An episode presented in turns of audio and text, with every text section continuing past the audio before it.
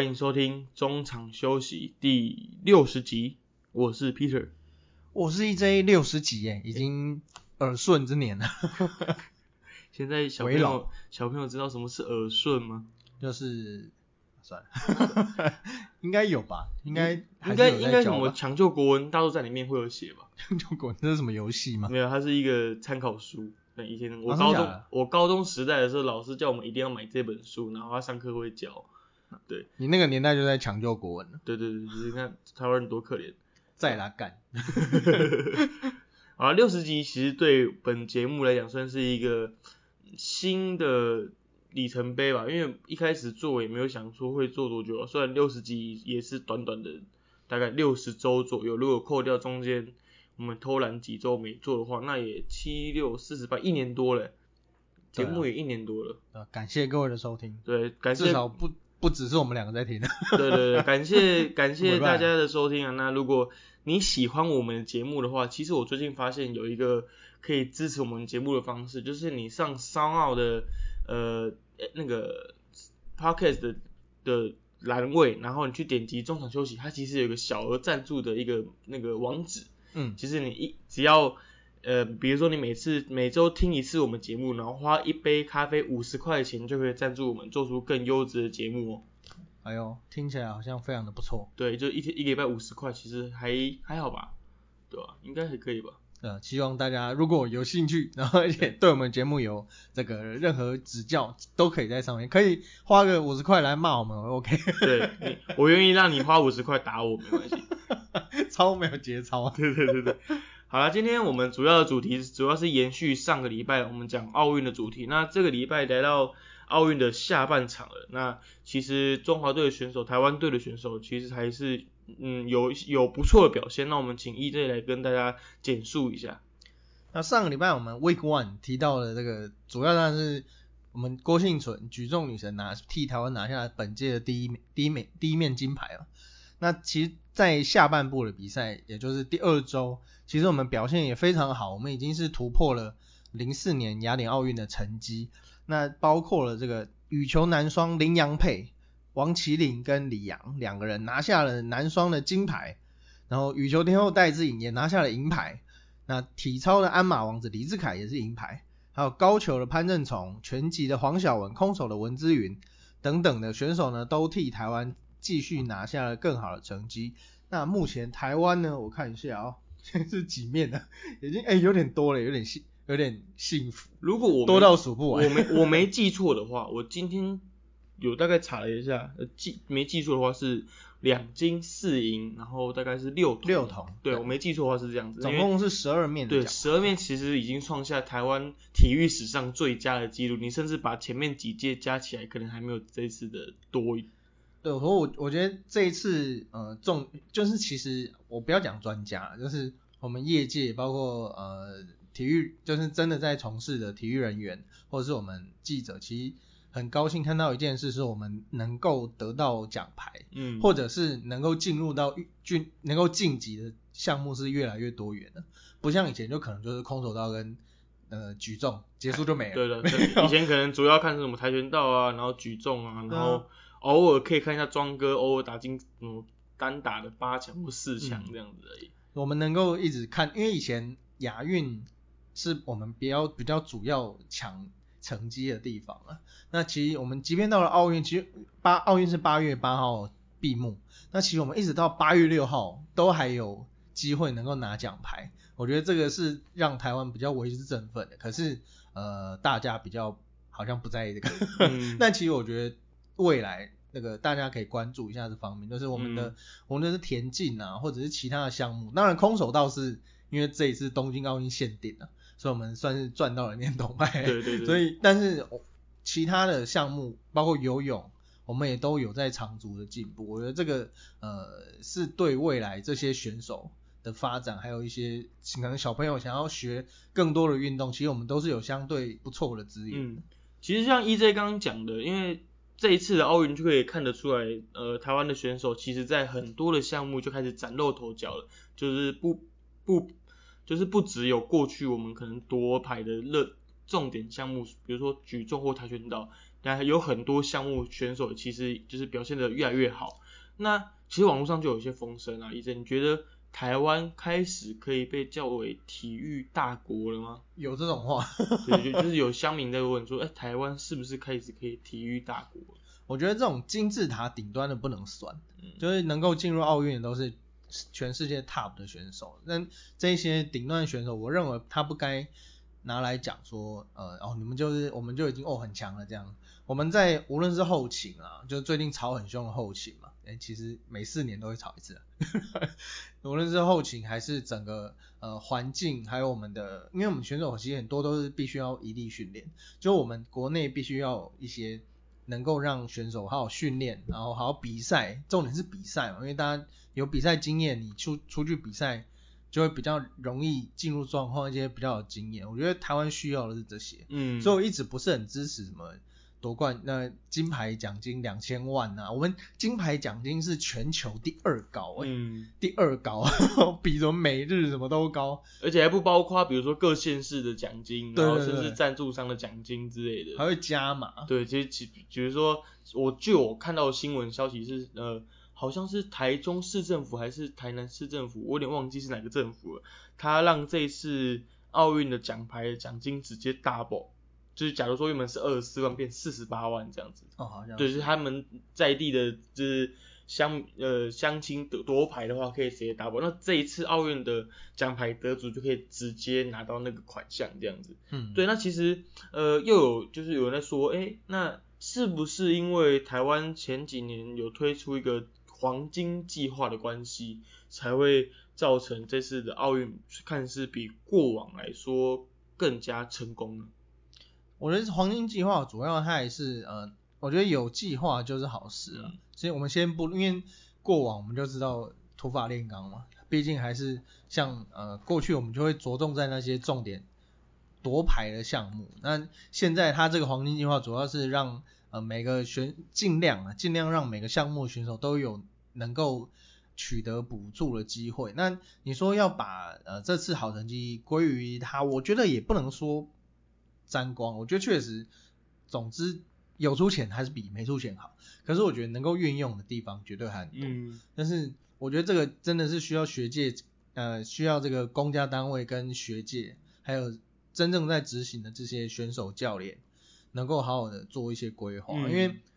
说实在，我们的呃全世界都在进步。不要说，我觉得奥运很重要的一点就是，呃，我们要看到世界，而不是。埋着头说哦，输了一定就是我们很烂，我们打很差，没有，全世界都在进步，都是我们练太少。不要讲别人，你光美国男篮就好了，男美国男篮没有烂啊，哪有烂？他们每一个虽然说今年这个征招不如，就是可能不如以往，而且每年每一届征招都越来越不顺利，可是每一个人摆出来来来 one on one 嘛，除了当曲子，我不知道有谁可以打赢他们，可是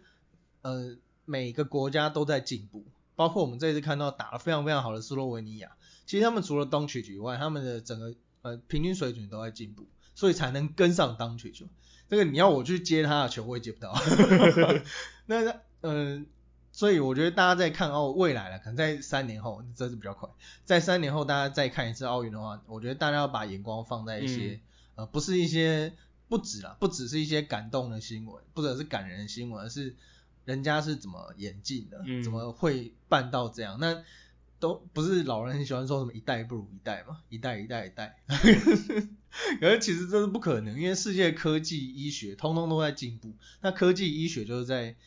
呃，在运动员身上是很最好的体现，所以成绩不会退步，不应该说选手的能力不会退步，但是他可能因为一些临场状况啊，或者是因为现在竞争越来越激烈嘛，那他可能不像以前那种上古时代，嗯，能够拿出那种很惊人的神兽级数据，没错，对，那我觉得大家呃除了关注，然后帮自己选手加油以外，也要好好看这个世界是怎么运作，因为你摆到世界上就会知道自己很渺小，嗯，对。其实看完这一次奥运，目前到尾声，其实我自己对于奥运的期望就是，呃，虽然大家沉浸在奥运的感动里面，但是主要还是可以提升，呃，台湾的国民们就是喜欢运动或是自己愿意从事这份运动，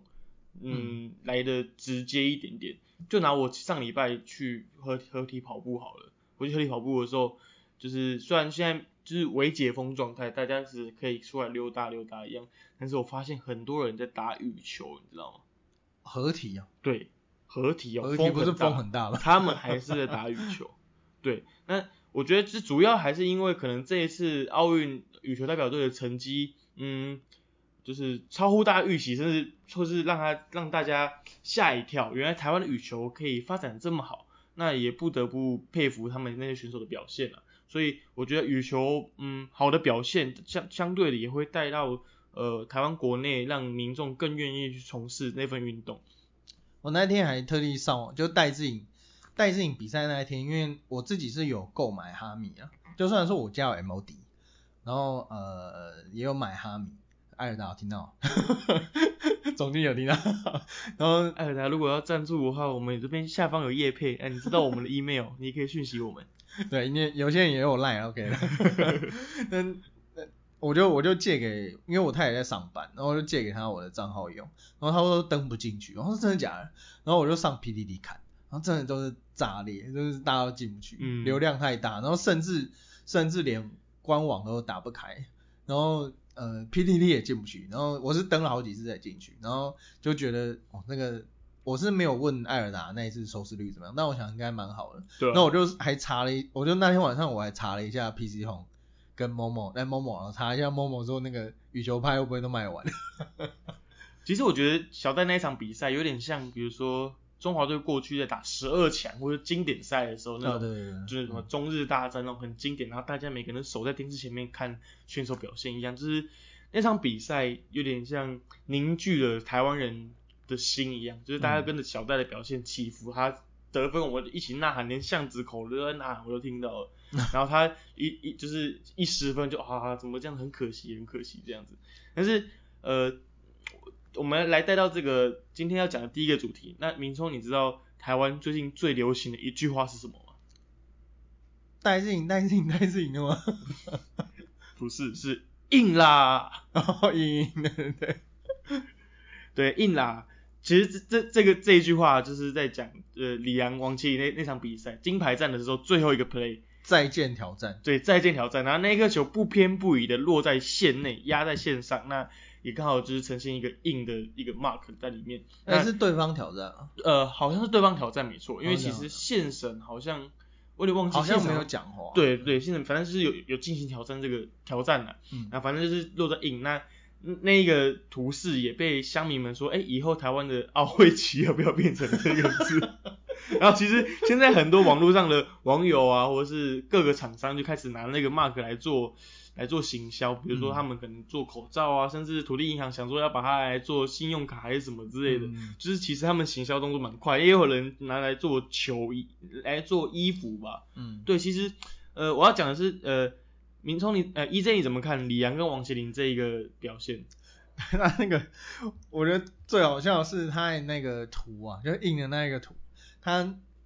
绿色的那个色号跟土地银行还一样，嗯，就是刚好的色号就是每个颜色都有一个号码，那就是可以比较不会说哦我要淡一点的绿、浅一点的绿、深一点的绿这样没有，它就是很直很直接。当然这个设计读设计也一定晓得了，但是它有一个号码，然后那个色号好像是跟土地银行本那个本企业的视觉是一样的，我就觉得真是铺梗铺很久哎、其实你讲到色号，其实还有一个更可怕的，你知道那个色号啊，它的数字是一九八九六四，你敢讲我不敢听，然后那很可怕，对，怎么会巧成这样？冥冥之中必有注定。李这组长眉头一皱，那真的太离谱了。啊，如果像如果听众们不知道这这个数字的含义是什么，欢迎你自己上网查一九八九六四就知道了。那那个在中国大陆地区的朋友不要查，对你可能 我怕你被封锁。对对对对对对，其实那场比赛，其实那场比赛，呃，就是我记得是晚上七七八点吧。对，那其实羚羊配这个这一个系列奥运的赛程，最让人家担心的比赛，其实是第一场比赛，不是最后一场比赛，因为我记得他们第一场比赛是落败的，然后之后每一场比赛好像一局都没输过，我没记错的话啦。嗯，对，那其实算是一个很神奇的旅程。那到最后面也帮台湾拿下羽球，呃，羽球的项目这这上面的呃有史以来第一面奖牌，也是台湾羽球项目的第一面金牌。而且其实李阳、王麒麟这个组合是二零一九年才正式成军。其实呃，王麒因为王麒麟之前的成绩比较好，那他的搭档，他跟他之前也是打男双，然后他之前的世界最高排名有到第四名。那他的搭档是谁呢？就是他们现在的教练陈宏林。那是陈宏林后来是因为三十几岁嘛，然后好像有一点受伤，那就是呃放弃跟放弃选手生涯。然后王琴其后来有要跟别人组，然后但是呃因为那时候李阳从呃转等于说转战到了土地银行，因为每一间企业都会养球员嘛，像小戴戴志颖也是土地银行的，呃周天成小天也是。那李阳那时候就决定离开前东家，然后来到土地银行。那刚好他们两个人又是国中同学，两个人平常就认识，然后这一次因为这一次呃就决定两个人一起打双打。那双打其实你世界排名就要重新算。所以你从，所以等于说他们要，他们俩这一组新搭档要重重新开始。可是他们两个一搭档好像一拍即合。他们说，呃，我我上次看到他们说最最紧张，但是也最兴奋、最感动的，其实是他们合作之后拿下了第一个大赛冠军，比这一次奥运还感动。那时候我就觉得他们真是有那种说不出的默契，因为我觉得。无论过去我们其实有一些有一些呃双打组合，无论是羽球还是网球，因为呃大家都是来来去去啊。但是我想这一组他们等于说他们从以前就是好朋友，而且李阳说实在他他有承认说他并不是球技很好，他甚至说他自己很烂，烂到他爸爸都叫他不要再打。对，他是那种苦练型的选手。对。然后麒麟其实有点像是被人家说这种天才型的选手。嗯。对啊，那。我记得我一开始在他们刚组成的时候访问过一次，好像是在穆德杯还是什么杯赛，我有点忘记，还是台湾羽球台北羽球公开赛，我有访问过一次。那他们说那时候刚开始配的时候，其实算默契有，但是偶尔在动位移位的时候，还是会互相撞到彼此，然后就觉得很尴尬，笑了一下这样子。不过其实李阳并没有他他是谦虚啊，他并没有他形容那么糟糕，他其实在二零一七年。的四大运，然后还有在呃亚扎拿的亚运，成绩都还蛮好的。那只是这一次跟王群搭配后，其实两个人在我们大家在荧幕上也可以看到，他们是不会有那种呃像刚讲那个会有一些碰撞或者是默契不佳的情况。其实都是这一次啦，这一次都是打得很顺。那我相信未来可能他们成名以后，一定会有更多人针对他们去做攻击。那就是后面的事，但是其实这一次他们表现几乎是无懈可击，就是只输那第一场。嗯。而且第一场输的时候，据说他们两个回饭店哭，他们好像觉得说自己差不多就完蛋了，要回家。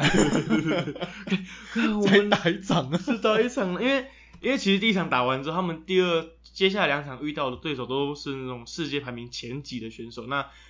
据我看到的数据显示，他们好像也是输多赢少的那种对战组合这样子。嗯。所以他们其实。原本原原本预计第一场赛事会先拿下来，之后后面几场可能且战且走这样，结果第一场就就是滑铁卢是失利了这样。然后他们两个就是从呃日日常在访问的时候就觉得他们很饱，就是常会就是访问，其实访问羽球选手都还蛮快，应该说蛮蛮轻松的，就是好像呃他们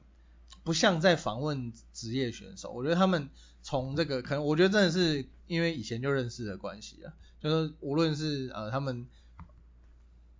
应该怎么讲，就是有时候你比如说网球哈，我没有在指谁啊，但是比如网球，就是有时候都会让人家有一种关腔关掉了感觉。当然，网球选手的口条一直都很好，嗯我觉得可能就是口条太好，所以让人家有点距离感。嗯，但是网球羽球都没有，就包括小天啊、小戴，还有李阳他们，其实我觉得都。呃，态度非常的好。嗯，那这一次这一次的表现，呃，其实从当然不能说默默无闻啊，但是就没有在看羽球的人，嗯，其实说实在应该不不一定能认识。但我觉得这一次他们的这种呃一，他们一方面打得好，然后再来这个他们这个 CP 啊，然后一直把他拱他们结婚，就是我觉得这种，我觉得这是好事。虽然说有有一些呃媒体前辈可能不以为然，那我觉得这是好事，嗯，就让这个运动更为人所知嘛。对然后很多女生都会觉得说哦好可爱这样，对对，爱他们两他们两个人互互动很好，很很有趣，很可爱这样子。然后包括他受接受好像马来西亚哪里访问的时候，嗯然后他不是听不懂英文，然后李李阳会回李头跟球就说：“王麒麟，你知道怎么讲吗？”他说：“我也听不懂。一公虾，公虾灰，哦，他说公虾灰，”对对对，一共下回。我觉得这两个哦真的是很棒，而且他们在比赛有，我记得有一场比赛胜利的时候，好像是确定晋级四强赛还是金牌战的时候，他们两个赛后还就是两个人手就很有默契，比了一个爱心这样子。嗯，然后那个那个照片也很快的，就是被大家被大家截图下来，然后就说：“哎、他们两个怎么可以这么可爱这样子。他们连回台湾的那个机场啊，就是在接机的时候，然后他们就大家要媒体要他们拍照嘛，然后他就他他们两个人都跟戴志颖，然后他们两个都站两边，然后在戴志颖头上比爱心，然后戴志颖就跟他翻白眼说够了、哦，就觉得干这两个人？”我觉得烦不烦啊？没有，我觉得小戴那时候想想一一定是有种感觉，就是他们两个就想像那种以前高中班上会想要欺负女同学的对对学生，就是感觉小戴好像在那个团进团队里面，就是常常被他们就是故意捉弄的那种感觉。对啊，那羽球这一次那表现也很好了，非常感谢林洋配给我们这么欢乐而且又感动的。对，而且其实我想再多补充一点，是我佩服呃林洋配一点是，我觉得李阳在比赛中他有一些过程内容处理的很棒，比如说他们落后或是被人家追进的时候，李阳会很就是会，我不知道你一真你有没有听到，李阳李李阳会跟麒麟说不要看分数，我们打我们的，对对对对，他会自己跟他讲，他有时候自己会碎碎念，但是麒麟其实都有听到，那他们就是很稳定的去表现这样子。嗯，就互相提醒啊，因为其实王麒麟是给自己压力比较大的。对，王麒麟有说他，呃，因为李阳是来跟他搭配的，然后他之前的世界排名又不错，然后所以那时候他给自己压力很大，然后呃就会变成说，呃他呃包括他我刚有提到他第他们第一次搭配打国际赛的时候也是，然后他说他那一次其实打的不好。回应你刚刚讲的那个李阳，其实在最后他讲了一句我觉得很有哲理的话，他呢他说他结他们拿呃他们拿下金牌没有过多久，好像是回饭店吧，然后他就跟王麒麟说，呃他传简讯跟 line 跟王麒麟说不要大头，就是不要大头症，就是要保持他们的本色，这样我觉得这个很重要，就是因为今天他们并不是并不是说哦我们来就是要拿世界冠军这样，但他他们就是以以一贯一贯的他们习惯啊，还有应对比赛的态度，嗯，所以就回应你刚刚说的，他们还会提醒自己人嘛，就是说呃不要不要做什么，不要做什么，然后或者是就彼此鼓励，我觉得这一点很重要。嗯，因为其实运动选手大家不要看他们好像平常都疯癫，他们其实私底下是非常细心的人，嗯所以他们才能够去处理压力那么大的情况。对啊，其实就是他们只是在那个项目表现特别好的人而已。那如果除去除掉那个项目，他们也只是一个普通人而已。嗯，因为 LeBron James 他只是很会打篮球，但是他还是只是一个人。可是他很会偷 WiFi 啊。没错，其实呃，话说回来，其实就是我们要正视，就是去看待这些运动员，他们只是运动员。那比如要去除掉运动员，他们也只是一个普通人，跟我们一样是普通人而已。那最后讲到，比如呃，我们第二个主题就是我们在讲小戴，嗯，小戴哈，小戴在其实在比完赛之后，他回来台湾前，好像我在他 IG 有发一个现实动态哦。要直接要讲对不对？对，反正我们就是讲到这个，就直接跟大家讲分享一下。就是他呃那一场，因为金牌战输给大陆的中国的陈宇飞，那那一场说实在我就我认为啦，对方陈宇飞他本来就是反击球见长的球员，所以他等于说一直在防守，然后就让小戴失分哦，讲失分，应该不会被骂了吧？呃，最后就是很多包括呃球评然后这些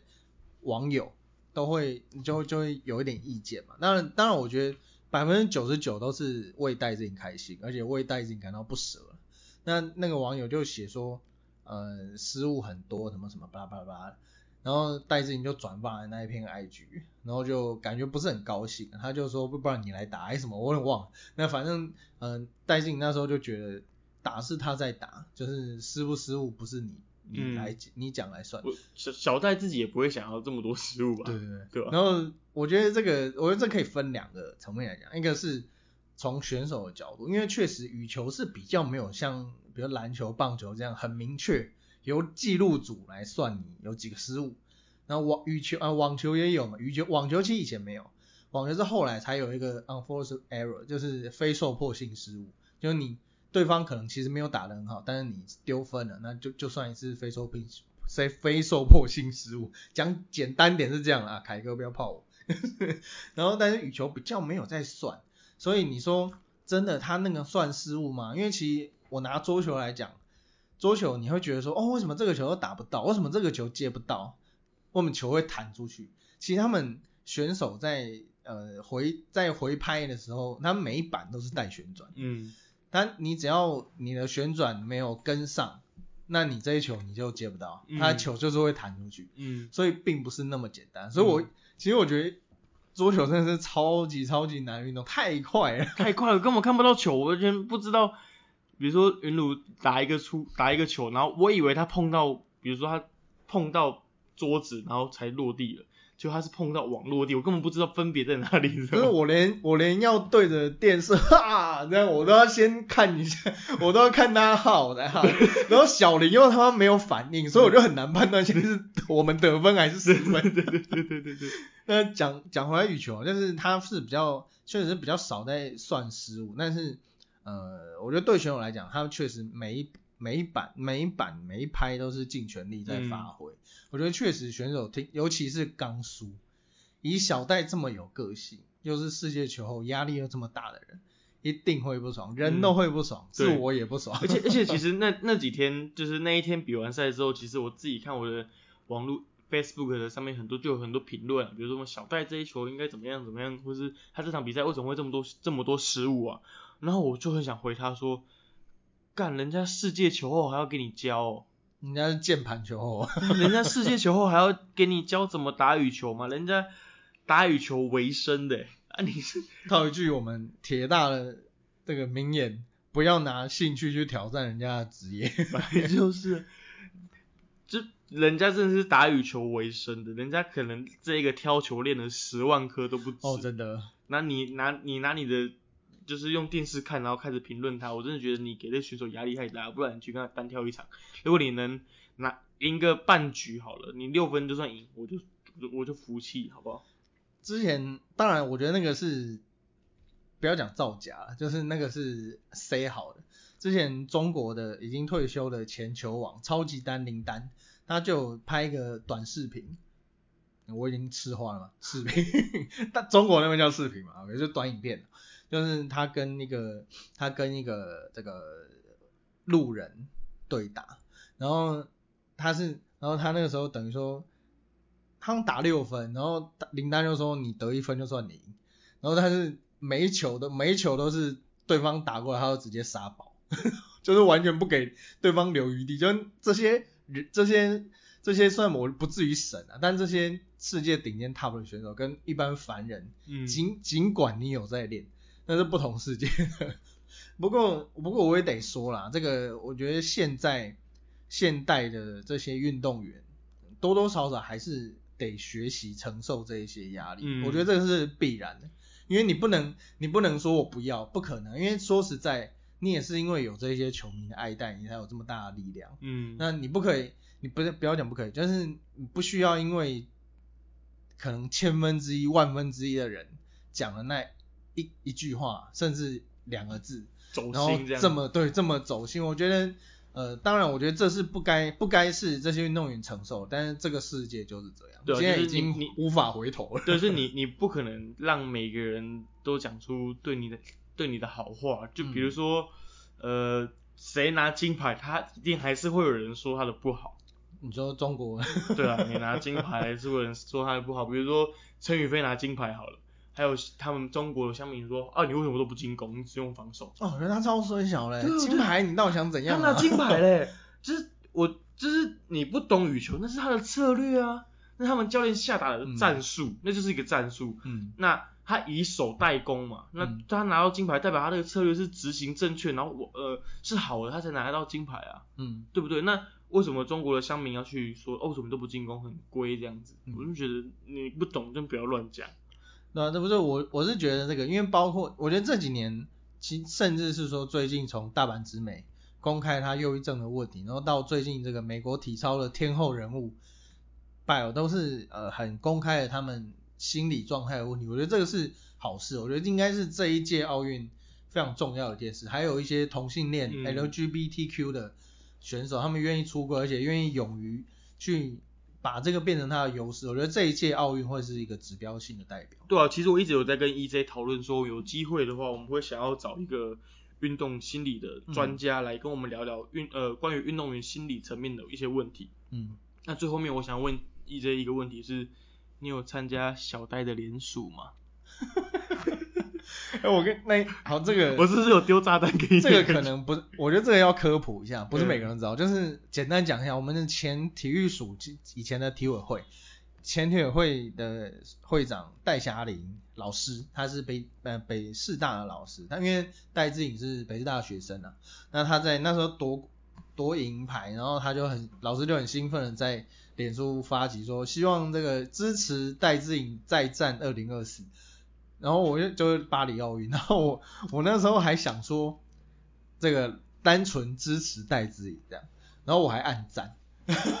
殊不知我定睛一看，我、是支持他再战哦，我说您当什么宋楚瑜吗？为什么要支持他再战呢、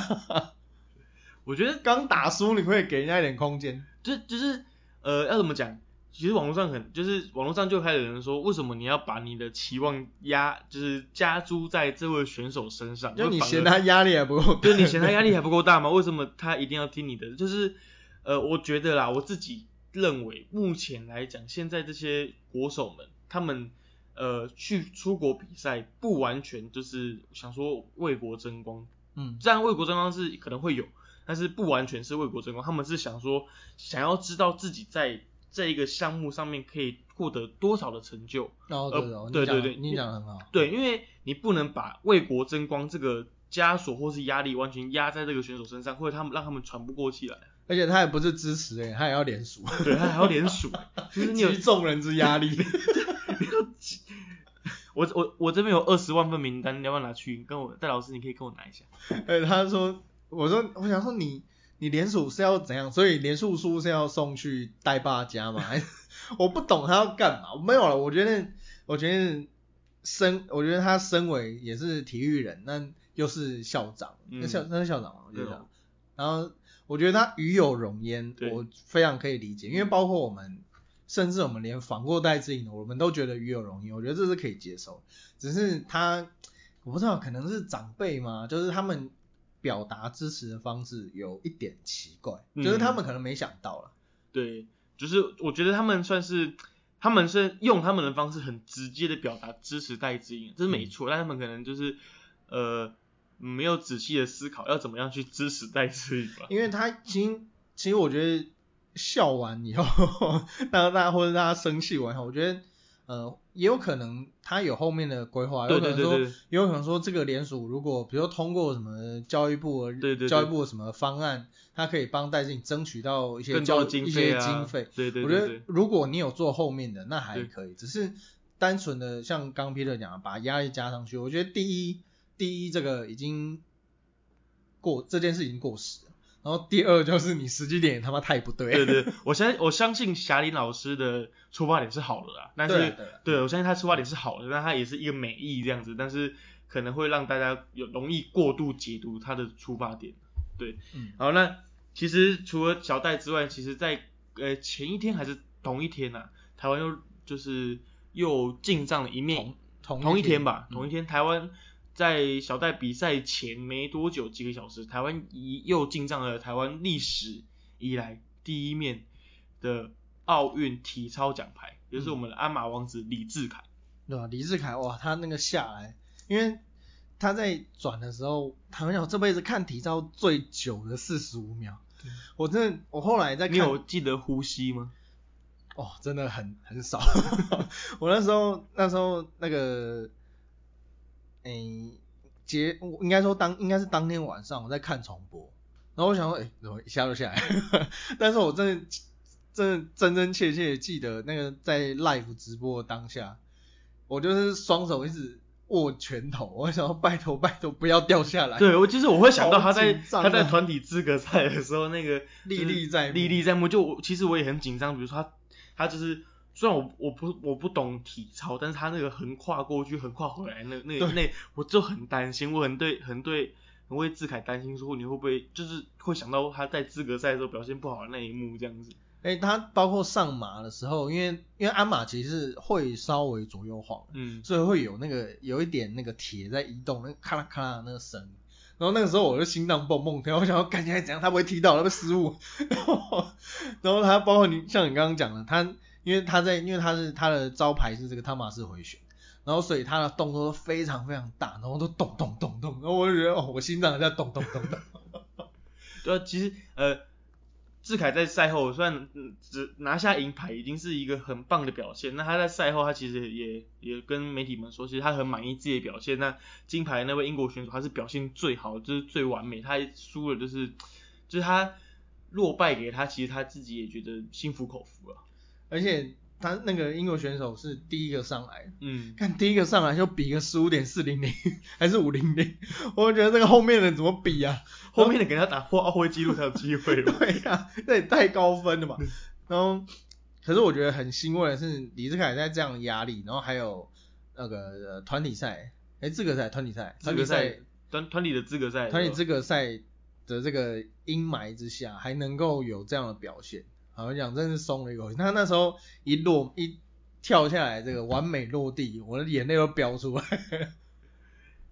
其实志凯志凯这个故事，其实这这几天在很多不管是社群媒体啊，或者是新闻媒体上面就有报道说，他在他小时候的时候拍过一个纪录片，叫做《翻滚吧，男孩》。然后它是一个三部曲，对，它是一个三部曲。那其实那个导演就是目前李志凯教练林玉信的弟弟林玉贤的样子。林玉贤对，哥哥嘛，哥弟弟吧，弟弟，嗯我没记错啊，应该反正他们是兄弟关系。那他在以前的时候，在他志凯小时候的时候，帮他们拍一个《翻滚吧，男孩》三部曲。那志凯在那个影片里面，纪录片里面就有讲到说，他以后要进军奥运这个舞台。据说这个阿凯李志凯他是从六岁开始练体操嘛，然后是他是被阿信教练看到他躲在那个垃圾桶里面，我我一直在想，然后就我觉得这个 孩子筋骨就能给我我没有我其实我一直在想，那个垃圾桶多大？我在想他那个垃圾桶到底多大，可 到底是哪一种？对，到底是哪一种垃圾桶可以让就是阿信教练可以发现志凯志凯骨骼惊奇，然后很容易打通二任督二脉。我也想试试那种以前小小学那种后面的那种大举桶，可是我觉得以阿凯那时候的身形，应该可以用站都可以站进去的。嗯，那我想说，会不会是我们厕所那种垃圾桶，小小的，它可以那太小，它可以折成那个一百八十它是度动漫人物，折起来这样子，然后它就会被发现骨骼惊奇。那就是不知道是 Costco 那种还是小北百货。对对对对对对，然后他呃被挖掘以后，他就开始训练嘛。那嗯呃其实那个台上台上看起来风光，台下心酸无人知。嗯过去他这十几年来，据说他是每周练六天，就是几乎是全年无，几乎是没有没有什么在休息。那大家也可以看到他身上全部都是包扎，都是大大小小的伤。其实运动选手就是这样，因为你运动员的黄金时期就比较短，所以必须要在你很小的时候就开始扎根，然后不断的从受伤失败，然后一直不断的磨练。那其实他过去在呃，他当然成名蛮早的啦，因为一直是呃阿信教练一直是有计划在在，我本来想讲调教，那听起来怪怪，在指导训练在指导，嗯在指导训练他。那他成人，他他以前呃他在学生的时候就表现蛮好了，那包括他过去的全中运啊，或者或者是其他的比赛，其实表现都还不错。然后他在成人阶段第一个呃第一个国际赛会就是二零一四年仁川亚运，也就是我去的那一次，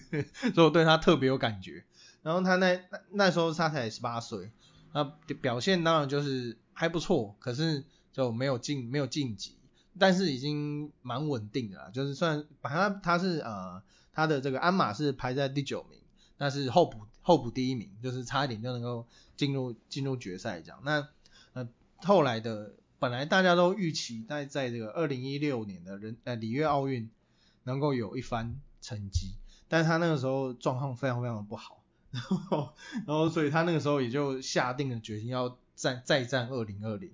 那其实呃在这中间还有一次二零一七年四大运，也是在台北举办的。那他在二零一七年包括呃四大运之前有一个表演呃示范赛，示范赛然后还有在正赛表现都超级好，有那成绩都超过了十五分。其实十五分以上就已经有奥运金牌的水准了。那很可惜，就是这一次，呃，奥运金牌英国的选手是拿出了超高水准的表现，对对吧？那志凯下来以后，呃，应该说志凯看到成绩的那一瞬间，我看到他，呃，应该说我我我们大家看到你帮他解读，我们看到的时候都是很兴奋，嗯因为十五点三还是多少，然后结果他确实很懊恼，就是没有赢。嗯，对，但是他那个成绩已经没有赢也有铜了啦，这个要是超越其实很难。对，其实看到那个分数的那刹那，其实因为我有点忘记那时候我在看志凯分数出来的时候，我有点忘记英国选手的分数，我说啊金牌要金牌要金牌，结果对，其实我也忘了。就然后我就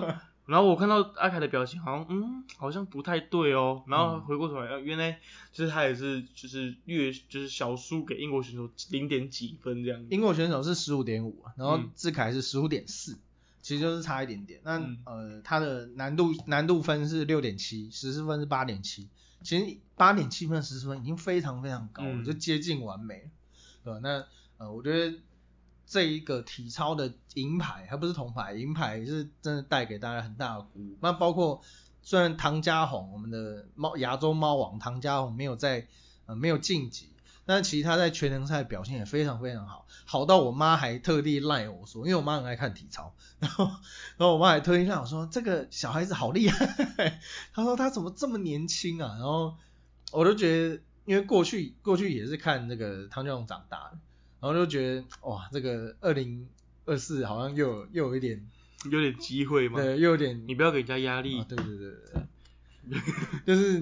因为个人赛，呃，全能赛它是综合了各项的技艺，所以那个亚洲选手更难拿牌。对，我其实我记得嘉宏在全能赛的时候是第五名嘛，嗯，我记得好像也是台湾选手在体操的全能赛算是最好的成绩了，嗯。那也达到他跟翁世航教练在赛前的一个超越他们预期的表现。嗯，对，那其实呃看完志凯他从嗯我觉得啦，看完志凯他从在团体资格赛落马，然后到自己鞍马决赛拿下银牌，你会觉得今年这次奥运会，其实很多台湾选手他们就是，就算自己一开始表现的不是很好，像一开始我们跟一开始讲的林洋配，他们在小组赛哦第一场比赛就、嗯就可能有点小失利这样子，然后今年其实很多中华队的选手在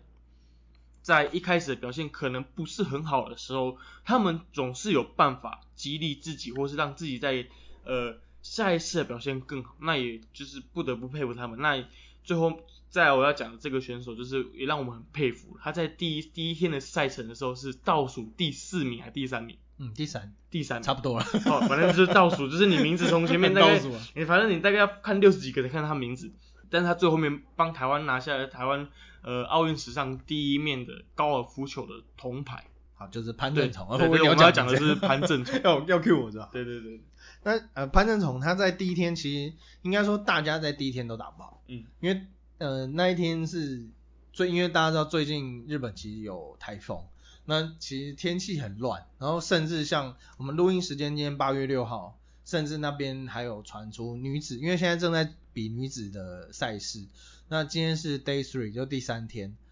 那要比四天嘛，那第四天的赛事本来传闻说有可能会 cancel，就直接用前三轮的成绩做最后的宣布这样。但是现在还应该还是要继续打，只是呃比赛时间就 T time 会提前。呃，那不知道，因为明天大家听到这一集的时候已经比完了。那目前我们收到的讯息就是这样。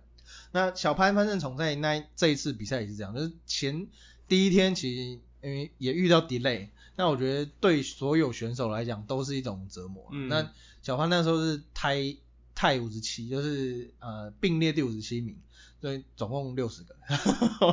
那嗯，我我不知道这样要算第三、第四，反正就差不多。所以我刚刚说我不知道，就是差不多，因为他并列五十七超多人的。然后据据小潘所说了，他呃他说他前两天的这个推杆奇烂无比。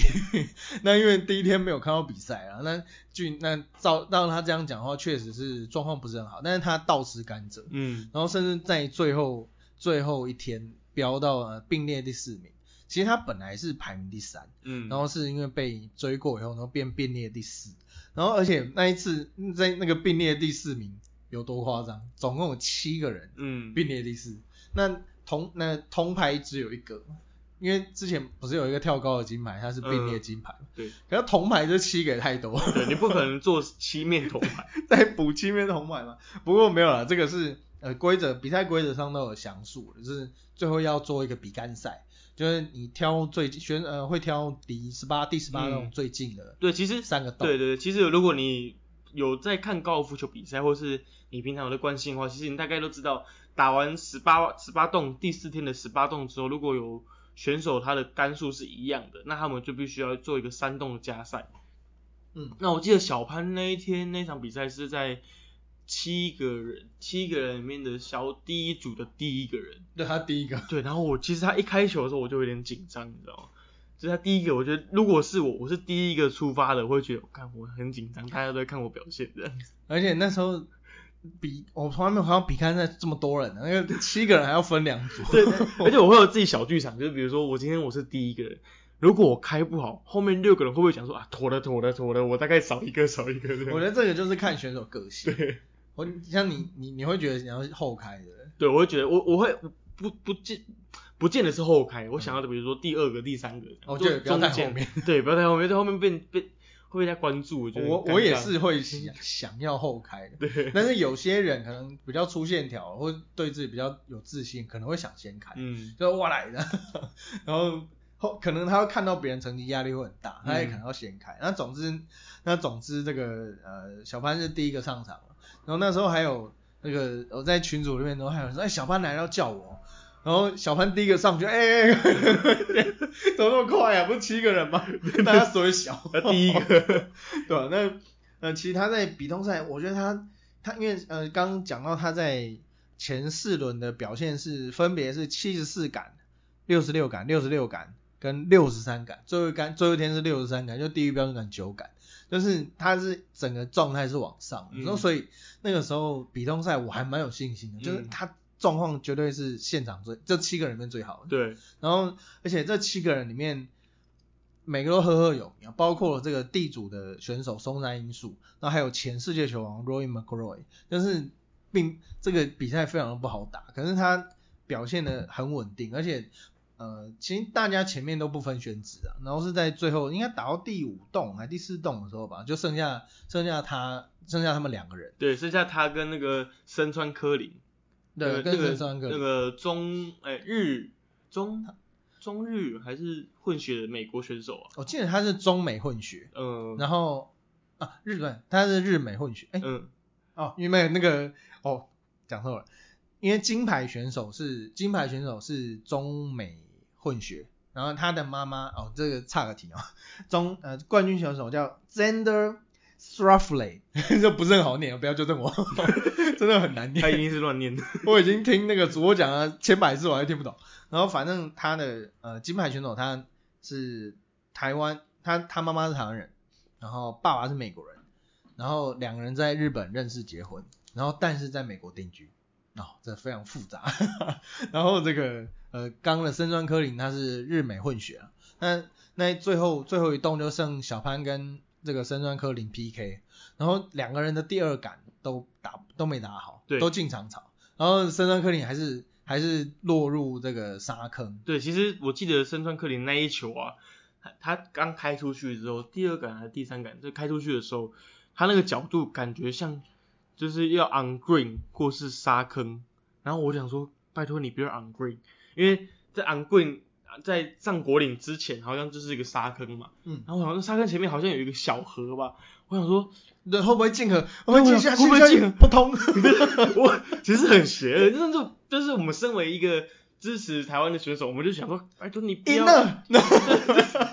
对对对，你不要，你拍会不打不好打不好，然后结果一进沙坑的时候，哦，我就想说，干卡死一点，卡死一点，然后就看到摄影机，哇，有够死，好深哦，怎么那么深呢、然后反正就是这样子，然后不，然后虽然不得不佩服深川，他最后面救沙坑那个球，其实表现的真的特别好，打的超好，打得很好。其实他那一球补了回来，补了，其实离他们的洞口其实也不远。他其实离他他离嗯、呃、他那个沙坑救球救出来，因为他应该有打一个 spin 啊，就是让球不要滚太远，因为、嗯。因为他是一个滑坡嘛，嗯。那、如果他也怕过头，然后他其实安国岭以后他的距离是比小潘近，嗯，所以小潘先打，对，因为远的人先打，嗯。然后结果小潘就先推，然后等于说，因为他已经，因为他已经呃，对手已经是已经是必至少是吞 bogey 啊，就至少 bogey 起跳。那小帆那一球是 for par，所以他只要那一 par 推进，他就赢了。嗯，距离距离说近不近，说远不远，因为我觉得重点是那个压力，对，呃，就好像总冠军赛第七战的那个罚球，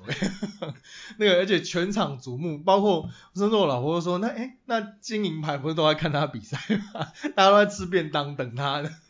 压力神大、欸。对啊。其实就有，其实就有网友戏称，他其实这个加赛感觉也很像金银牌的争夺战。我觉得比金牌好看多。金牌有什么？我觉得，我如果觉得，我觉得如果以后想要让高尔夫球更有收观赏性的话，可以金银牌前三名再来一个比动赛，这样子我觉得会更刺激一点。其实我有时候也蛮喜欢看比动的，对像有时候那些对抗赛会打比动，嗯真的会有那种足球 PK 战的感觉。嗯不过那个高尔夫的原那个精神还是你四轮你四轮下来的总和了。对，那我觉得这个铜牌除了很呃实力受肯定，那我觉得更重要的是他的他展现的抗压性，就跟嗯刚刚 Peter 讲一样，我觉得我们这一次选手哦抗压性都很好，但是都能够挺住压力。那嗯其实呃包括庄智渊啊，那差个题，就庄智渊在二零一二年伦敦奥运。的铜牌战，他跟欧肖洛夫就德国这一次啊，也是打败我们的小林同学拿铜牌。然后在九年前的那一战，其实呃也可以看出庄智渊为什么是庄智渊，因为他的抗压性真的是太好了。因为那时候的欧卡是状况很好，可以感觉出，我觉得那个时候他的状况好像比庄智渊好，但是他是那个老板就是能够用各种方法化解危机。那这一次的几个选手，包括呃李阳、王麒麟，那戴志颖其实虽然说他他前面没有输了，他一直到最后一场才输，但其实他等于背负了全台湾的压力。就像刚刚讲那个，就好像大家对棒球队寄予厚望，嗯那大家也对小戴寄予厚望。而且，其实我这一集本来想要做一个题目，就是呃十奥运十问，就是有一些可能我们就不要讲一日了。一周，要两周，就是最近，因为刚好这一次又东京奥运没有时，比较没有时差，一个小时所以大家能够这个在课余啊下班的时候可以看，就大家会比较进入状况，不像万一下一届巴黎奥运我看就没人看了，因为时差就很差很多。那所以这一次戴镜特别的受到注目，而且他又是球后，我甚至看到有一个人讲说。球后不是就应该要第一名嘛？我觉得这这他妈什么道理？那不要比啊，你就按世界排名给金银铜牌不就好了？那比赛有比赛的压力了，所以包括我我每次每次有人讲这种话，那我我就说，请你去看网球，Novak Djokovic 打到摔球拍，网球的世界第一，他本他今年打破天那个打打败天下无敌手，那连拿了前两个满贯赛，然后。他只要奥运拿金牌，然后接下来的美网再拿拿拿冠军的话，他就史无前例第一位，呃，公开年代网球史上网球公开年代史上第一位完成年度金满贯的选手，等于说全世界目前当今最强的网球员啊，妈四强输掉，我们小戴至少打到金牌战，那个压力，而且我老婆一直讲，但是。呃，奥运的压力真的比其他什么世锦赛啊，我觉得大很多，就是它有一个很奇妙的氛围。对，因为奥运毕竟它是四年一次，然后会特别的受瞩目，而且你又背负着国人的期待，然后必就是对运动选手来讲，你在奥运拿牌，嗯，就代表你的国家可能就是代表你的国家拿牌是一种荣誉吧，所以会给自己的心里会有莫名的压力。对、不过回过头来像你。一特 E Z 刚刚讲说，就是这次台湾选手就是可能很多次在比赛的时候可能出师不利，但是后面表现都回稳的很快。那接下来我们要介绍这位选手也是，他在昨天呃录音时间昨天呃八月五号的赛程，他在呃我们的空手道选手小清新文之云，他在分组赛的第一场比赛的时候也是不幸的就是输了，然后结果到最后面因为分组是四人的分组嘛，那第一场输之后二连胜晋级了四强赛。我觉得他在第一场比赛输完之后，他输掉之后，其实他调整的很快，他的进攻节奏虽然虽然空手道我看的不是很懂，但是断水流大师兄说空手道是世界上最最强的武术，所以我觉得空手道很帅。对，那我看我们之前调整很快之后，那他第二场比赛赢了之后，我就觉得嗯，他进四强应该是有机会的。为什么大家哎、我其实那一部我没有看，那到底是哪一部？你没看过吗？我只看到一堆，因为我觉得我都被曝光、暴雷曝光了，嗯有什么好看的？就黎明嘛，然后 黎明演那个大师兄，对，他其实其实那部电影是周星驰演的《破坏之王》。哦，对对哎，破坏之王里面有个桥段，就是他们在比空手道，然后断手流大师兄就说，空手道其实是其实是世界上最强的武术啊。其实那个演员不是黎明，他叫林国斌，哦，林国对，他是香港的武打演员，然后并以反派角色角色著称这样子。对啊，其实那一场那天那场比赛之后，那天哎昨天那场我看完那场比赛的时候，我就不得不佩服，我觉得空手道真的是 世界上最强的武术。而且节我觉得节奏很明快，，对，因为空手道说实在，我觉会吗？我觉得节奏没有很明快、欸，真的吗？我觉得就是？我觉得它会让我的那种就是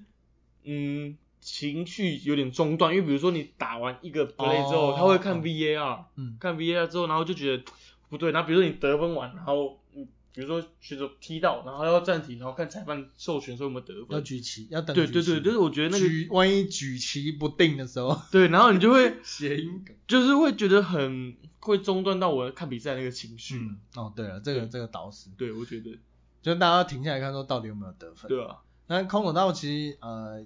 大家我相信大家都很少看、啊。那这一次奥运为什么会有呢？因为它是属于台呃属于东京奥运的自选项目，因为每一届的奥运其实主办国都可以挑选自己想要的项目，然后经过这个 IOC 认证决合可以后，然后就可以呃登上奥运讲台。然后所以这一次会大家会觉得这个比赛好像有点。呃，不要讲阳春啊，但是就是比较，因为他一天就比完了，我觉得超累的，从他们从早上就打，然后打到晚上，所以那个精那个要体力也是一大考验。那文志颖在早上第一场是先输了，那其实后后来其实表现都蛮好，而且都蛮稳定，因为毕竟文志颖的表现一直都蛮，一那个成绩一直都蛮好的。然后但是在呃四强面对乌克兰选手，我觉得他长得超像那个 Ariana Grande，白白人版的。长得蛮漂亮啊，然后那个那我觉得是对方是世，而且他是世界排名第一，所以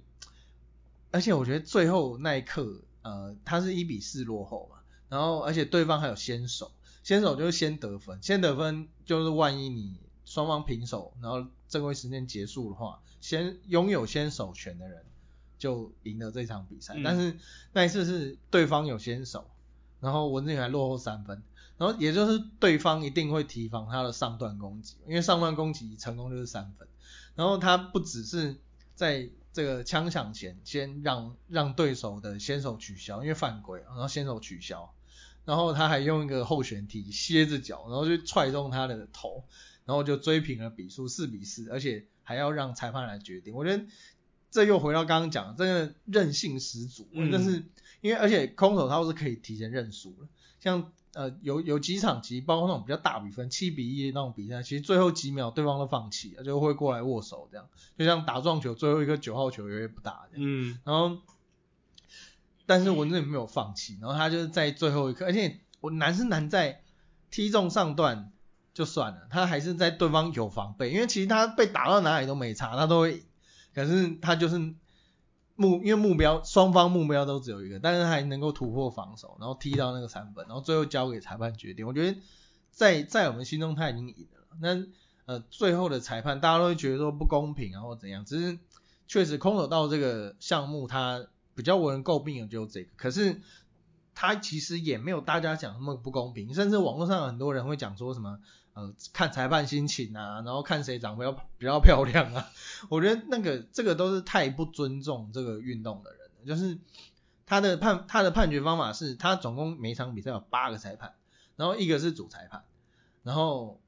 剩下七个，然后七个当中他最后的比分要扣掉一个最高跟一个最低的，就是要防范你万一跟他这个跟这个选手比较好，或者是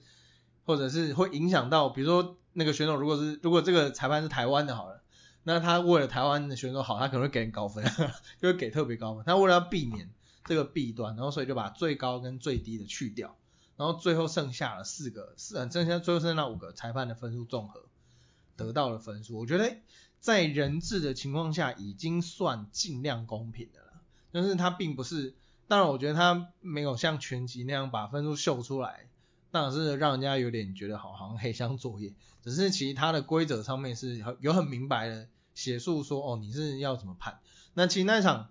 嗯，当然，我觉得最后就是交给我们也不是专业嘛，我觉得就是交给专业判。那大家会说啊，那个文字应该赢啊，应该怎么样？可是我觉得对手确实是一路都表现很好，我们是在最后激起直追啊。对，而且而且其实我觉得如果要有争议的话，如果那个裁判是这样，比如说，因为他们是最后面是举旗的嘛，嗯，就每个裁判他们不可能沟通好举旗举什么颜色，我我觉得啦，因为我不知道规则。那他们全部都举同个颜色的话，代表他们一致认认定是，因为我不知道他们有没有戴耳麦之类，如果有戴耳麦，那另当别论。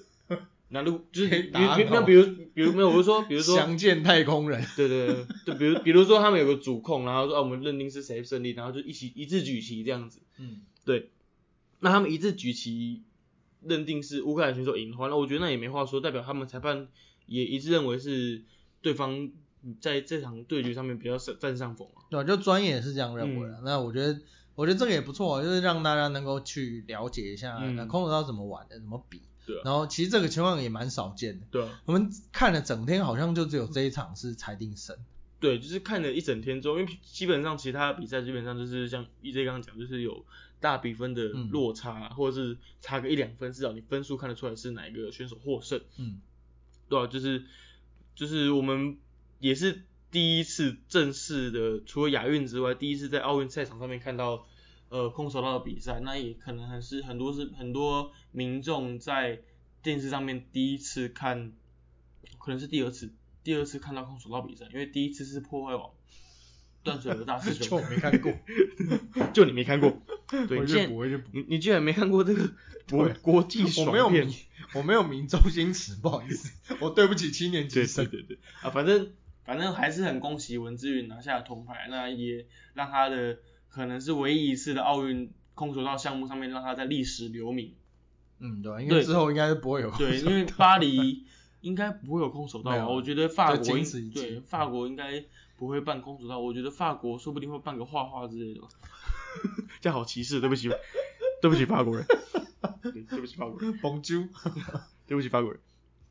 好吧，就是。呃，我们讲完了上述这些，比如说有夺牌的选手，或者是表现很优异的选手之外，但是我们也不要忘记了去给那些嗯一样很努力，那一样为了这次奥运付出，然后奉献自己的生涯，然后也很认真在训练的选手们，比如说田径的选手们，呃，有杨俊汉、杨俊汉、陈奎如、陈杰、谢喜恩、郑兆春、黄世峰，还有一位举重选手。陈伯任，这是特别 EJ 特别写下来的，所以我觉得 EJ 可能很多话想要对他们说啊。不过今天时间关系，那就是呃，我觉得这一次大家大家就会觉得哦，没有晋级好像就没什么好看。可是其实，在大家的眼中，能够跑进奥运就已经是一件很神奇，而且很值得骄傲的事情。像呃杨俊汉这个亚洲最速男的，他呃在他虽然说在这个，因为他比的项目是男子一百公尺，那他在资格赛是脚出没有没有，我我觉得。你讲他亚洲岁数男的，我们会会被出征？为什么？因为中国会说苏炳添才是最快的。之前的吗？好，台湾啊，台湾。哦，苏炳添那个真的很可怕。苏炳添他是亚洲人第一个跑进九秒内的，很神。他三十二岁，跟你差不多大。他那个。我第一次看的时候，因为他那个画面，因为不好意思啊，这个没有看直播，然后是上网找，然后 YouTube 的画质，因为人家翻拍都没有很好，然后本来以为是 P 呃后置的，你知道，因为他的起跑真的是太快了，他他在我还有截图，然后他在呃起跑的时候他是领先哦，他领先很多，一个大概一一到两个人身。我记得他在前五十公尺的时候还是并大概并前一名还他是二名吧。对，他是有排的。对对对，然后后面后被段加速过被追过这样。对，但他的那个起步真的好快，而且就像你刚刚讲，他其实已经三十二岁。他已经三十二岁，你要一个三十二岁跑九秒多，我看到我看到那个我们台湾的一些记者在访问他的时候，我们的记者其实跟我他差不多高，然后其实也跟说明天没有差多少。所以你也可以跑到九秒。这个下辈子，下辈子我会努力。所以我应该说，呃，因为像呃有一些有一些可能比较少看比赛，我不要说他一日啊，可能他有看，只是没有那么多的。然后有一些粉丝会说什么，我觉得他们有点站在比较自，不要讲人家自我自以为是，就是他们可能会觉得说啊，这个田径就是就不是亚洲人的运动，我们应该发展什么什么什么什么。不好意思哦，中国来了一个九秒八的，就是人种这件事，我觉得在现在科技还有运动科学，它是可以去弥补，而且重点是它中间传达的精神，就是制造不可能嘛，每个每个人都要挑战不可能啊，那个你不能说你不能说啊，你玩那个项目不会夺牌，比如说撞球好了，撞球奥运又不比撞球，亚运甚至都没什么撞球了，那那那大家不要打撞球，那要去打别的。我觉得这已经不是运动的初衷，运动就是我们喜欢什么去比什么嘛。那用人种去评断说哦，我们适合什么？那世界在踢足球啊，我们也要踢。我觉得大家要喜欢再去从事那个运动，嗯我觉得就跟大家一样了。就万一你去，比如说呃，当然也是有那种特别爱，比如说郭幸存，郭幸存他他一开始是篮球队，然后他一直不喜不喜欢举重，因为他觉得举重很累。嗯，可是他在这个训练的过程中，然后享受赢的感觉，他也慢慢的喜欢上这项运动。我觉得重点就是喜欢。如果他今天真的哦，真的举得好累啊，万一东京奥运没赢，他要放弃，我觉得都是可以，完全是可以接受的。但是你不能说哦，我们就是不适合，哪有什么不适合，对吧、就是呃，我觉得。当然不是开心就好了，就是 到那个层级，就是要有点 competition。但是，呃，从这个运动的本质来看，我觉得大家还是要呃做自己喜欢的事，我觉得就最好。对啊，其实呃，我觉得到最后面我想要下的结语就是，嗯，或许会有很多人觉得黄种人不适合站上田径的赛场上面，不论是田赛或竞赛，对我们呃，就以先天上的条件来讲的话，可能会输给黑人或白人的基因，那可能在训练上面可能会更吃力一点点，但是。嗯，像 EJ 我们在开头有讲过，其实如果你投入经费在呃，比如说科学化，或是有更好的医疗的团队在后面支撑的话，我相信我们会，不管是台湾啊，或是其他亚洲国家的黄种人国家，其实我们会拉近跟欧美国家田径上面的实力啊，对啊，不然你怎么可以看得，嗯，虽然这次郑兆春表现的没有到很理想，但是他怎么可以在四大运的时候表现这么好？嗯。一定是有很好的团队在后面支持了他，然后科学化的训练之后，才才有办法突破到他过去以往那种很以往的那种成绩，然后在四大运拿下牌嘛，嗯，对啊，我觉得这一次郑道春确实是让大家比较可惜的，因为虽然说可惜，但我在我个人是觉得比较替他心疼，因为大家都看到他在四大运丢出那个很可怕的成绩，那我记得是超过九十公尺，嗯。然后他这一次在奥运是资格赛是呃丢了七十一公十二零，那排名是总排名是三十名，没有晋级。那其实，在丢的过程中就可以感觉到他没有以往的那种霸气。然后他自己在赛后也有坦诚说，他就是过不了资格赛这个心魔。所以其实并不是说他实力不到，然后去丢脸这样，没有，他就是面对这个庞大的压力，他有可能撑不住，那也有可能，因为其实呃运动员多多少少都有一些伤，那你愿意，你那你在在你需要发力的时候，你能不能克服克服那个困境，然后把这一杆不是这一杆，把这一枪丢出去？那呃，这一其实那就是一瞬间的事，就跟你吃饭夹筷子一样，嗯，你夹你夹那个茄子都会掉了，那它也会失手嘛。我们夹筷我们夹茄子的次数，呃，有些人不吃茄子。我们举了一个这么奇怪的例子，呃，反正你在夹菜红萝卜，反正你在夹红萝卜。好夹红萝卜，你夹红萝卜有时候都会，我们夹几千几万次都会掉了。但是运动员这就赌这一次，他当然也会失手啊。嗯但是呃，当然我觉得，也呃，因为他没有什么成绩，然后所以没有被骂，没有被注目，这是也有可能是好事的。但是我个人是还蛮心疼，因为郑道春一直以来都是在跟伤病作战，就是他一直，我觉得他就是运气非常非常不好，然后他是一直到四大运才真的是出文啊，然后这一次没想到有这样，那他当然赛后也是很难过，他觉得可能就想退出，就想退休这样，对吧、那无论他怎么样啊，就是应该也不会有人还是要支持他再战，就无论无论最后怎么样，我觉得他至少走过这一遭，应该都没有遗憾。对啊，我觉得其实不管郑兆春啊，比如像我们前面提到的谢喜恩啊，甚至陈杰，他也是三次参加奥运的，嗯，对啊，其实这这几位选手能站上奥运赛场上，不管是对于他自己或对于他的家人来讲，都是一个嗯完成心理梦想的一个成就，对啊，那我觉得呃，我们作为旁观者，毕竟我们不是当事人，我们作为旁观者，我们也不能就是煽风点火地说，哎、我觉得你可以表现得更好之类，但是我相信他们站上那个赛场，他们已经把当下最好的自己表现出来了。呃你考你妈叫你考试考好一点，你也没有啊。对吧？你妈叫你多 读干单哦对啊，你以为那么简单是不是？那其实还有讲另外一个人，就是谢喜恩。谢喜恩他其实他的本相是一百一十扣啊，然后但是他这一次是呃因为种种原因啊，我在脸书上面呃我在 IG 脸书上面都有写，就是他这谢喜恩这一次是因为我们女子，因为现在的奥运它是鼓励每一个国家都派人去参加，那我们因为这一次田径女子组没有人，所以我们有名额。那这个名额呢，本来是别人的、但是因为呃中间一些决定，然后最后是让，因为本来是呃本来是推派另外一位选手，但是没有过，就申请后没有过，然后最后决定是让本来是跑女子跨栏的谢行人来跑女子一百公尺，就不是他主项。大家不要小看那个十公尺，那个训练是完全不一样，而且他们跨栏跟短跑那又是截然不同的训练，所以其实他这一次是跑出十二秒四九，第七名，我觉得已经是非常非常好了。而且让人最感动的是，他赛后有讲，就是因为他的他的爸妈也都是运动员，然后他爸爸他爸爸以前好像也是田径选手嘛，然后他说他在呃赛前就是爸爸有传一封简讯给他，然后就是说感谢他完成他进，那是他选手时啊跆拳道跆拳道，他说他选手时最爸爸最希望的就是进奥运，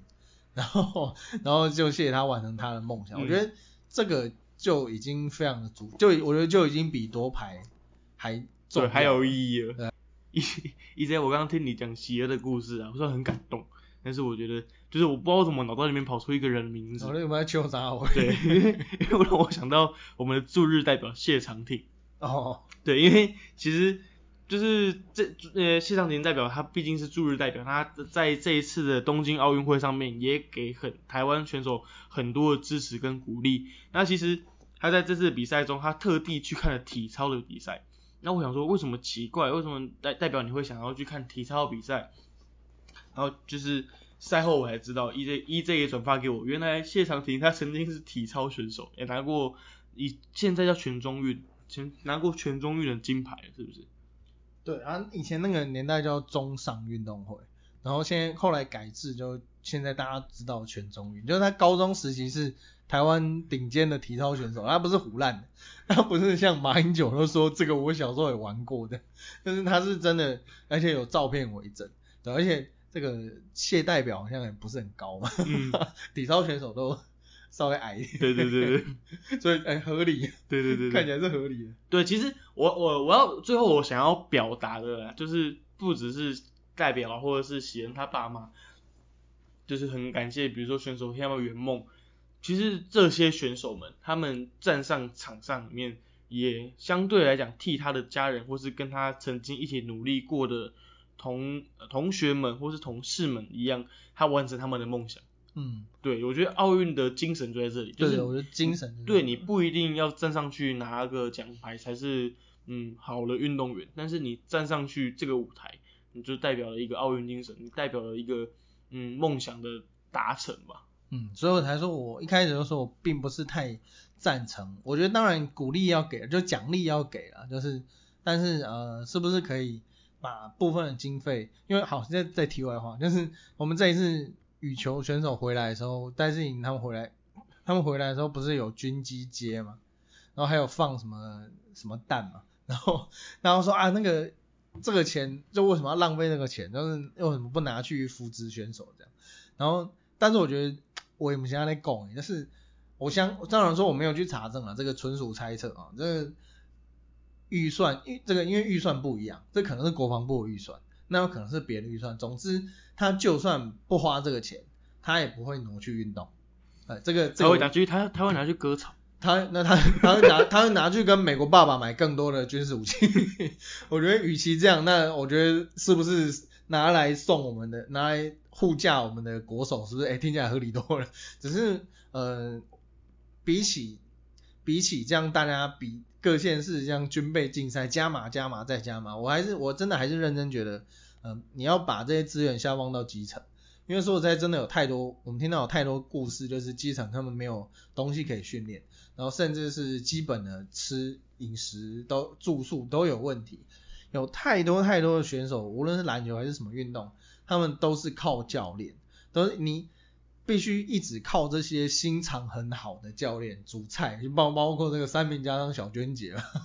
就是他们都是要要自己煮菜啊，然后照顾选手生活起居啊，然后甚至有人要自掏腰包。我觉得你要解决是这件事，而不是这些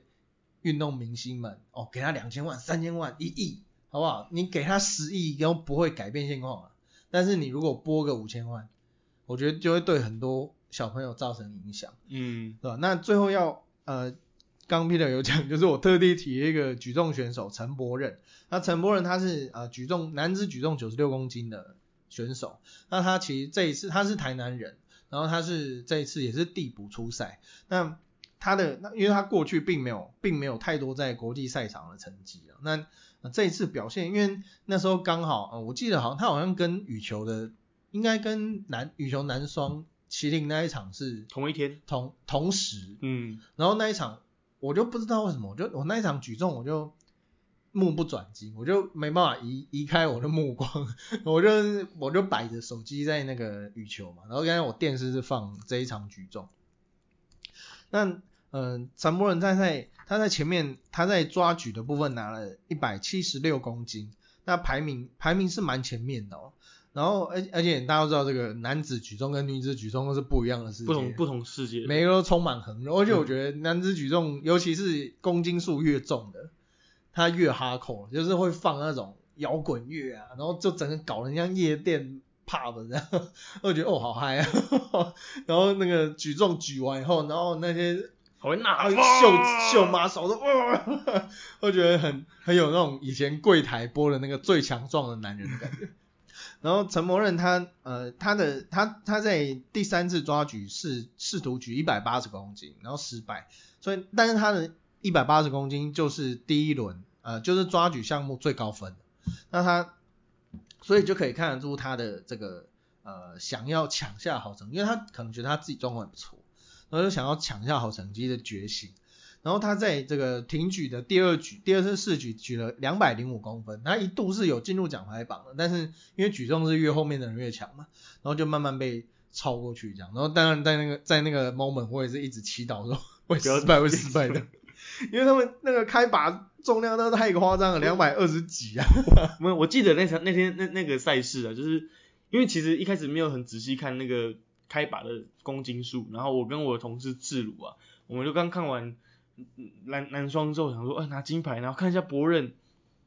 哎，他在目前占居第一页。我说台湾会不会莫名其妙拿了一面奥运金牌？然后不会吧，不会吧。然后而且又看到一个加拿大选手，他失失败之后，刚会不会稳了？会不会稳了？然后结果发现，刚后面开把是两百二十公斤，那不稳了，不稳了。你就看到男子版的郭婞淳，他们看到不同世界，那卡达的卡达的二二把选手，然后。他最后是以破奥运纪录的呃两百两百二十五公斤挺举项目，然后总和四百零二公斤也是突破了奥运纪录。然后但是我要讲的是陈柏任他呃挺举他拿两百零五公斤嘛，但是他一被超越，然后他是占据，他是他是呃落到了第五名，其实第五名也已经很好的成绩然后但是他第三次试举，你知道他举举多少？不知道，他 我刚刚好像保洁，你知道吗？我不知道，保洁，我跟你讲，他最后一次试举是举两百一十一公斤。连为什么是两百一十一公斤？因为这时候的银牌跟铜牌是挺举是两百一十公斤。他如果他如果，他如果成功的话，他挺举等于会呃领先在他们之前。那当然他的总和是不到了，他总和是没有办法夺牌的。但是他如果等于说他是挑战这个这一次他自己最佳的状况，所以虽然说好像没有什么人关注这个陈柏仁这位选手，但我觉得他那时候展现出来的气魄，还有他的斗，因为其实像呃过去许淑净的教练也有讲过，其实举重是斗志啊，那其当然他们也透过一些，因为举重其实是很讲战略的，因为你只有休息两分钟嘛。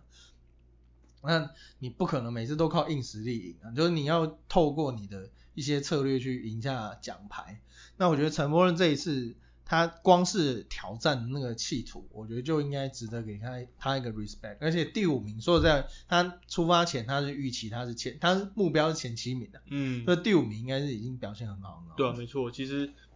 真的是很佩服这些选手在，嗯，就是在奥运赛场上面还是不断的，嗯，突破自己那种精神，所以让人家觉得很敬畏的。不过很快的，奥运很快就结束了，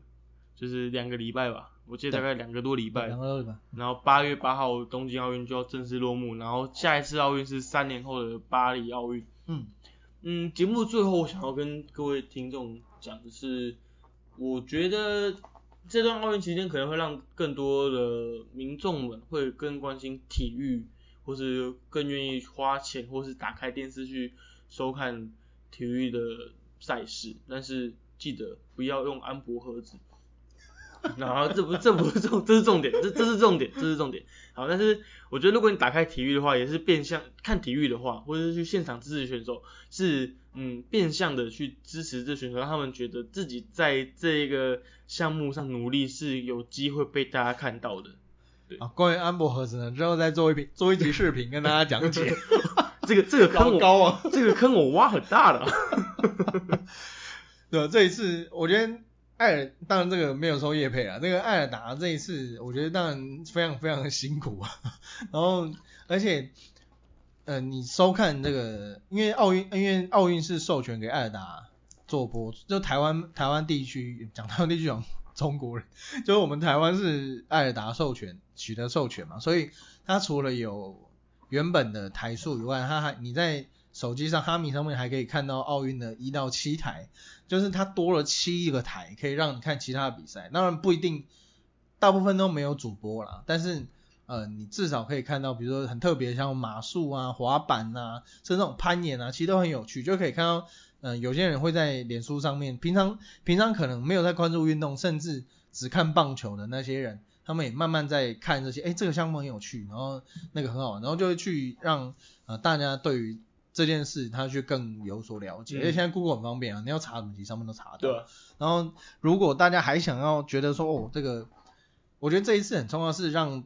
没有在关心运动台湾运动的人知道说，哎，其实台湾他妈超强，嗯，我们好多人世界排名很前面。台台湾其实很多项目都有参加，对啊，就是你六十几个人出出团，然后大概有三十几项都有我们的选手，对啊，各个项目都有我们选手。其实台湾运动很强很强。虽然说奖牌榜没有是比较中间的地方，但是其实综合来说，我们的项目都还算蛮好的。嗯，啊，那除了这一次，大家如果呃有兴趣，其实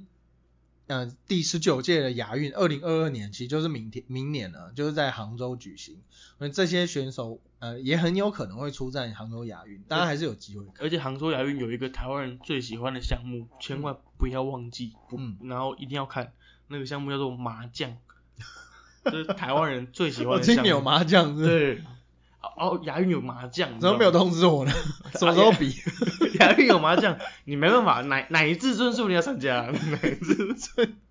乃至尊要参加，我跟你讲，不录了，都参加了。如如果在金牌站相公，不知道会怎么样，会不会骂爆嘛？对对对对，那些叔叔伯伯阿公，那怕啥我？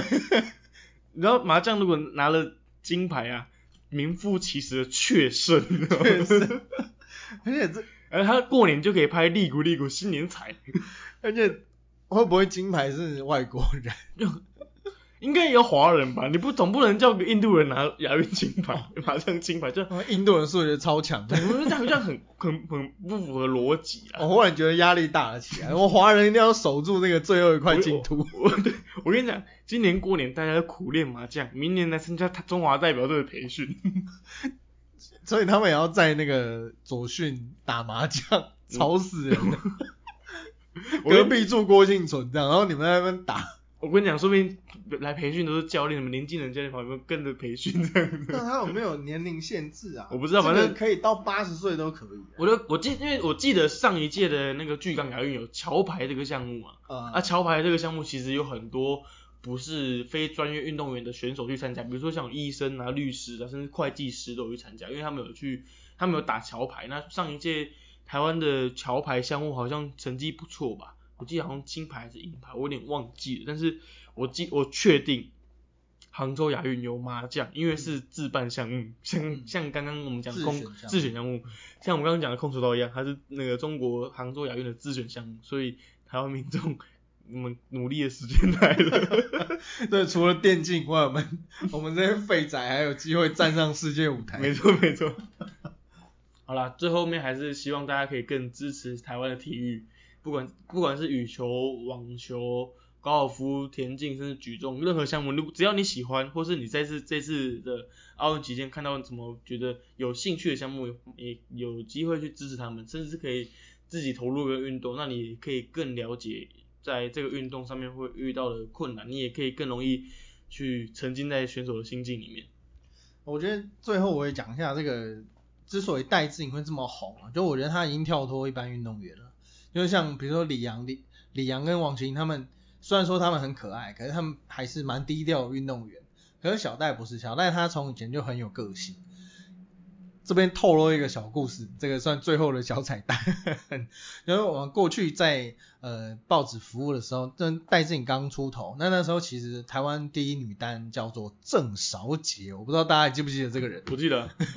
那那时候呃戴志颖算刚出茅庐了，然后。表现就已经很好，就很有味，很有潜力。那那时候，呃，有报纸媒体给她取了个外号，叫做“小资女孩”，因为那个年那个时候有一部电视剧叫做《小资女孩向前冲》，正当红。然后那个时候就顺势嘛，就给她取了“小资女孩”这个外号。然后据说啦，就是小戴本人有表达他不喜欢这个外号。那那我觉得我我很我很认同啊，就是你不喜欢你就讲。就是 这样讲话很强，不是我不是那个意思，我是说，呃，如果你不喜欢的话，你可以表达，就是呃，就是呃，当然我觉得媒体一定像我也做过实验啊，就有没有外，你标题有没有外号就差很多。嗯，可是比如说，比如嗯，我刚刚讲的，就又又讲到，就是可能这这这期节目会讲很多，就是你刚刚比如说像讲到小资女孩，她不喜欢，我觉得可以理解，就像是你小学有个同学很胖，你一定叫她小胖，但是她一定很不爽。我都在被叫小胖，对，哎，小胖，小胖，小胖，不要弄我，很热哦，然后冲，他就很不爽那种。对，我可我觉得，因为我觉得当当下可能是因为那个电视剧的关系，然后因为刚出来不了解你就给个外号这样，我觉得大家也不要怪怪媒体，因为那个大家毕竟都是看看标题点进来的。那重点是，我觉得我要讲的重点是，其实戴志颖在很年轻的时候就敢勇于发声，所以。后，所以那时候就让我发现说，哦，这个女生很有个性哦，就是她是很有想法的人。对。然后后来，呃，大，但后来我不晓得大家记不记得，呃，在某一次的国际赛有发生戴志颖的赞助商胜利，然后跟雨鞋的赞助商 YY 有产生一点纷争。那在那那一次其实也主要也是因为戴志颖跟戴爸，就是两边，因为那因为戴志颖是有大小脚，那胜利有帮他特制的鞋子。然后他是希望说他能继续穿着他特制的鞋子比赛。然后那时候因为为了不要被雨鞋，为了不要违约嘛，然后所以就呃硬是让他穿 YY 的鞋子。那反正有没有穿我能忘记了。那反正双方就闹得很不愉快。那可是也是因为这件事，大家才发现说哦，这个其实真的很不公平。因为选手本来就是应该穿你最擅长的装备上去啊。我觉得衣服啦、什么外套那个都帽子都小事。比如像 NBA，比如像那个美国男篮好了，那个虽然说美国赞助商是 Nike，就国家队的赞助商是 Nike，可是也是有人穿艾迪达，也是穿别人鞋子，就是你不能你你不能因为这个，你不能说让逼着艾迪达的球星去为在奥运期间穿 Nike，嗯，这个就太太不合逻辑了，因为这些他们的这些专属鞋款都是针对每个人量身打造的。就你要重点还是在比赛成绩嘛，嗯不是你赞助商 logo 要不要露出这种太商业化的东西。当然，商业化一定很重要，没有钱就不能，没有钱就万万不能。可是，嗯、也从这一些事件可以看出，其实戴志颖他就是很像刚刚讲很有个性，很有想法。那我觉得，包括他后来最最近拍广告嘛，就是拍 Uber E 广告啊，每有都被看到，要经常上一些综艺综艺节目啊、电视节目，就是他很乐于去跟大家分享他的故事。那我觉得也就是造就他现在这么有关注度的原因。那我我觉得这这个年代的选手可能真的确实这方面可能要多，也不一定，因为我觉得还是看个性啊，就并不是说每个人要效仿他才叫对的，只是呃因为有戴志颖这样的人，所以让很多路边的阿上阿嬷我妈这种人，平常没有在看的人都有在关注。哎、嘿嘞，怕乌波伊公狗诶，要来怕金牌哦，他搞哦。但是我觉得这就是从一些小地方累积的，像最近被大肆抨击的这个日本桌球名将福原爱，他也是因为从小被这样被明星式的这个供养。就是大家都是在综艺节目啊，在什么节目都可以看到他很可爱的身影，就是所以就会红嘛，然后就也让大家更喜欢桌球。我觉得这个对大环境都是好事，嗯，对吧？那呃今天讲了非常非常多，但是呃对于运动的从业人员或者相关人员来讲，奥运确实是个呃很难得的机会，能够让大家知道说我们平常努力做些什么。就平常平常我们都是被遗弃的一块，平常我们认真耕耘了什么，终于在四年一次的奥运可以展现出来。对，然后像最近就有人找我要，我就不要讲谁，就是有人找我要某某位奥运选手的联络方，嗯，没有，就是在应该说在讨论啊，就就有案子需要这样，然后我就说哦，我有那个谁谁谁的电话，然后他说怎么可能你有他电话？然后不好意思，我以前是干什么的？就是呃，我觉得从这些。从这，呃，我觉得应该说从这次的奥运，大家可以知道，其实这些人离我们很遥远，但是也很近。嗯，所以这就是为什么我们支持他们的原因，因为他们可能随时会出现在我们身边，你会觉得说有点与有荣焉，对吧？那所以我觉得大家就是更不应该去对他们做批评，嗯啊，那希望大家这一次奥运看得愉快啊，因为 这一次真的是我觉得前所未有，对，除了北京奥运之后，就这一次最热门。你下一次看到奥运，目前是看到没有时差的奥运，目前算到的话，可能要二零三二年才有机会。至少，因为二零二八年在洛杉矶，对，因为二零二四在巴黎，然后差了大概十三个十几个小时吧，八个小时。八个小时，对但是问题是他刚好是在我们的深夜，对对对对，洛杉矶是颠倒，对对对对对对就跟我们平常在看 NBA、MLB 一样。对对对对对对，所以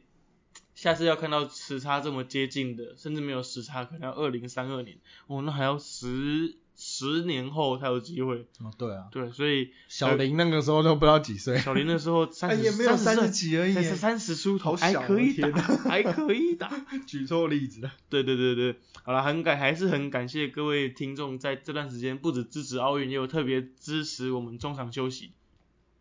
如果有机会的话，可以再跟大家多分享一些关关于运动员的故事，或是邀请一些最近我有很认真的在邀请我一些这次去参加奥运的嗯比较熟识的选手们上来聊，有邀请他们上来聊聊天的、那还在接洽当中。那如果有机会的话，有机会的话再邀请他们上来聊天。对，好，以上是中场休息第六十集的内容。如果你喜欢我们的内容的话，欢迎去追踪我们的 IG 还有脸书，那也可以在各大 Podcast 平台可以听到我们节目。那也别忘了我前面一开始开头有讲到的，如果你喜欢我节目的话，你可以在商澳的 Podcast 平台上面点击赞助我们一杯咖啡的钱，五十块就可以赞助我们哦。那他可以赞助一百嘛？可以可以，它限就是就是你制定的话是五十块，那你不限项目，你可以不限金额，你可以自己加。嗯对，好了，我是 Peter，我是 EJ，大家晚安。谢谢，拜拜拜拜